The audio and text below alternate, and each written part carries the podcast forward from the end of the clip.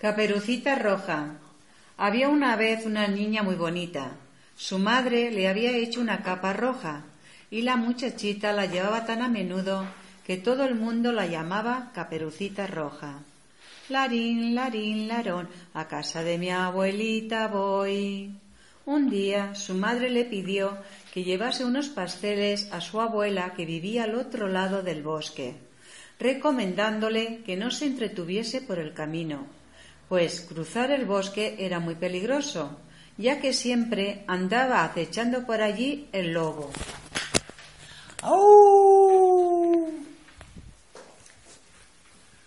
Caperucita Roja recogió la cesta con los pasteles y se puso en camino. La niña tenía que atravesar el bosque para llegar a casa de la abuelita, pero no le daba miedo porque allí siempre se encontraba con muchos amigos, los pajaritos y las ardillas. Pío, pío, pío. De repente vio al lobo, que era enorme, delante de ella. ¡Au! ¿A dónde va, niña? Le preguntó el lobo con su voz ronca. A casa de mi abuelita. Le dijo Caperucita. ¿No está lejos? Pensó el lobo para así, dándose media vuelta. Caperucita puso su cesta en la hierba y se entretuvo cogiendo flores. El lobo se había ido. No tengo nada que temer.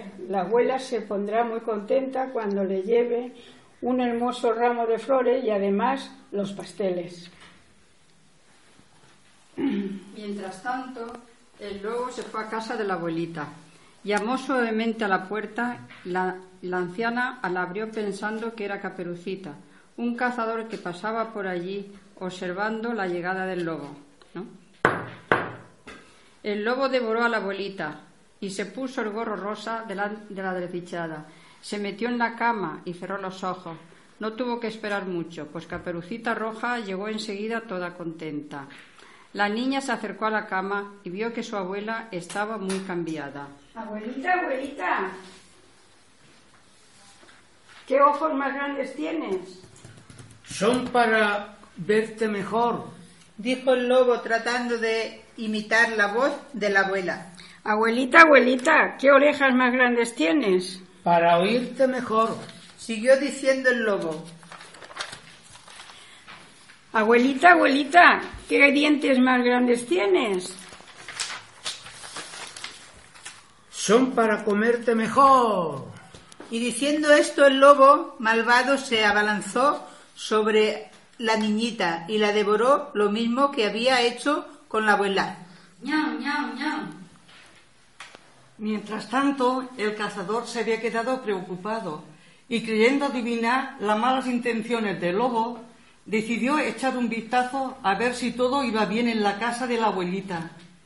Pidió ayuda a un segador y los dos juntos llegaron al lugar. Vieron la puerta de la casa abierta y el lobo tumbado en la cama, dormido de tan harto que estaba.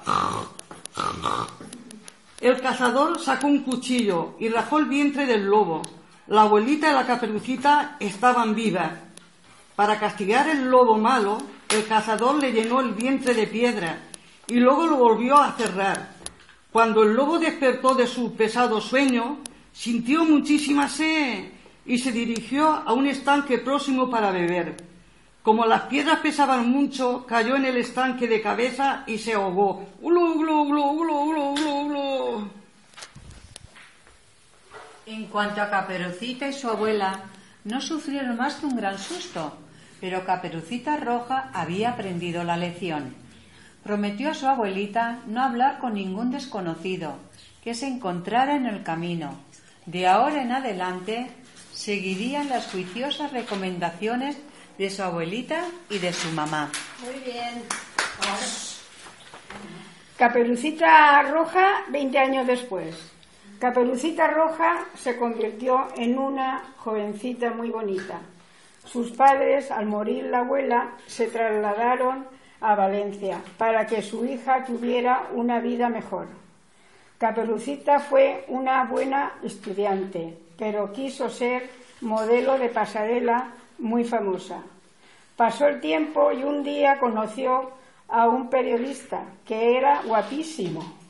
Pasando un año, se casaron. Fueron, fel- fueron muy felices, tuvieron tres niños y una niña, muy bonita. Caperucita Roja fue muy feliz, sin olvidar a su abuelita querida.